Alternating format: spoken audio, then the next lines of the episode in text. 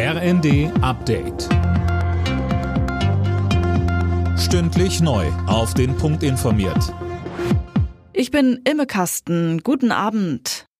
Botschaft ist auf eine friedliche Wiesn. Darauf werden viele nach zwei Jahren Corona-Zwangspause gewartet haben. Münchens Oberbürgermeister Dieter Reiter hat am Mittag mit dem Anstich des ersten Bierfasses das Oktoberfest feierlich eröffnet. Trotz der weiter anhaltenden Pandemie findet die Wiesen ohne Auflagen statt. Es herrscht auch keine Maskenpflicht. Mit Spannung erwarten die Verantwortlichen der Stadt, ob Corona oder Geldsorgen wegen der hohen Inflation zu niedrigeren Besucherzahlen führen werden.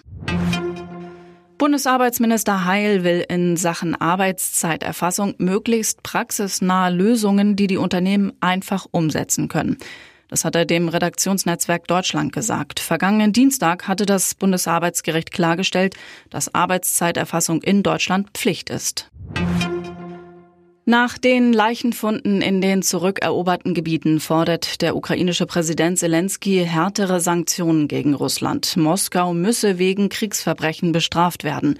Tim Britztrup. Zelensky sagte, der Terrorstaat Russland töte und foltere. Gleichzeitig begrüßte er die Ankündigung, dass sich die Vereinten Nationen die Vorfälle rund um die Stadt Isium genau angucken wollen. Dort waren nach dem Abzug der russischen Truppen hunderte Gräber gefunden worden. Die Leichen sollen teilweise gefesselt gewesen sein. US-Außenminister Blinken und der EU-Außenbeauftragte Borrell sprechen von möglichen Kriegsverbrechen. In der Fußball-Bundesliga steckt der FC Bayern weiter in der Krise. Beim 0 zu 1 in Augsburg gab es nun die erste Saisonniederlage. Es ist die vierte Ligapartie ohne Sieg für die Münchner. Dortmund hat das Revierderby gegen Schalke mit 1 zu 0 für sich entschieden. Die weiteren Ergebnisse Gladbach, Leipzig 3 zu 0, Leverkusen, Bremen 1 zu 1 und Stuttgart, Frankfurt 1 zu 3. Alle Nachrichten auf rnd.de